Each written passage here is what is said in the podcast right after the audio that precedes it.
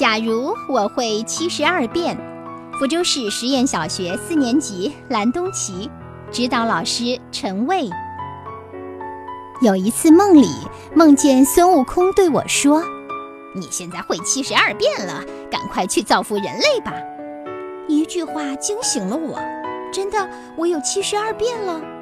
于是我试试梦里的咒语，你们猜发生了什么事？南无阿弥陀佛，变小！天哪，新华字典怎么变得比我高？我现在只有拇指大小。我要去做一件有意义的事情。前几天我因为生病发高烧去医院看病，听到医生们说现在有一种病毒性流感，让人高烧不退，传染性极强，目前还没有找到治疗的药方。于是我想让妈妈带我到医院找医生。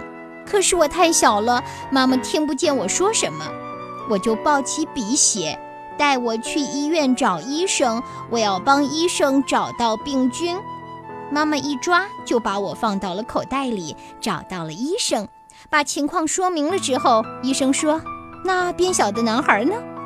妈妈从口袋里把我掏了出来，医生给了我微型相机，让我去拍病菌。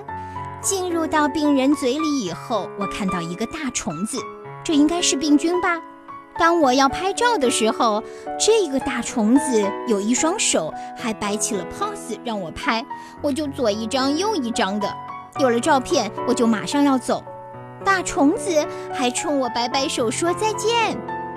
哦天哪，你死定了！我出去以后会让医生研制出新的治疗病菌的药，让你不能再侵害人类。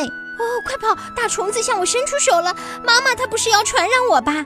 快闪！我嗖的一下冲出了口腔，把拍到的相机交给医生。啊，谢谢你，勇敢的小男孩，你为人类做出了卓越贡献。接下来，医生根据我拍到的照片材料研制出了配方，很快就把病菌消灭了。哈哈，真好玩！原来变小还是可以为人类做有意义的事。好的，这就是来自福州市实验小学蓝东奇同学的想象作文。假如我会七十二变，接下来有请福州市教育学院的雷静老师点评。晚安，宝贝的大朋友、小朋友们，大家好，我是雷老师，很高兴刚才和大家又分享了一篇文章。这篇文章的小作者提到了孙悟空，这个《西游记》中的齐天大圣。可以说是很多小读者们的偶像。嗯，那如果你会变成孙悟空呢？在小作家的文章中，我们发现，啊，他拥有了七十二变中那个变小变大的功能，因此呢，让自己变小，来到医院帮助医生，嗯，拍摄到了一个病菌的照片。使得医生对于疾病的治疗又有了嗯新的成果。可以说，这篇文章中小作者的想象是非常神奇的，拥有了嗯。这个故事中这个主要人物的一项技能，同时他的表述也是比较丰富的。作为一个四年级的小朋友，我们看到他将自己变小，然后进入患者身体，以及飞出患者口腔，这个整个事情的起因、经过和结果。描述的比较详尽。那如果说还想再进一步的话，雷老师在这儿有一个小建议，就是在故事发展的过程中，一些地方的铺垫要做的再细腻一点。比如说，我变小这件事情，我和妈妈应该事先也有沟通，否则妈妈突然发现我变小了，得多吃惊呀。还有，比如说我在。嗯，患者的身体里看到了一个病菌，那么这个大虫子它到底长什么样呢？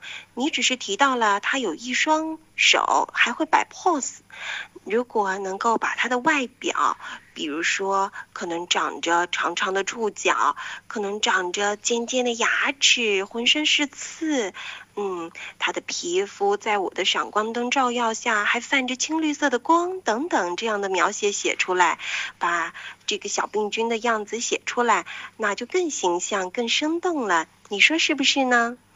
亲爱的收音机前的小朋友们，假如你也拥有孙悟空的七十二变，你会怎么变呢？欢迎你也把自己的想法写成文章，邮寄到晚安宝贝节目。我们期待你的分享哦。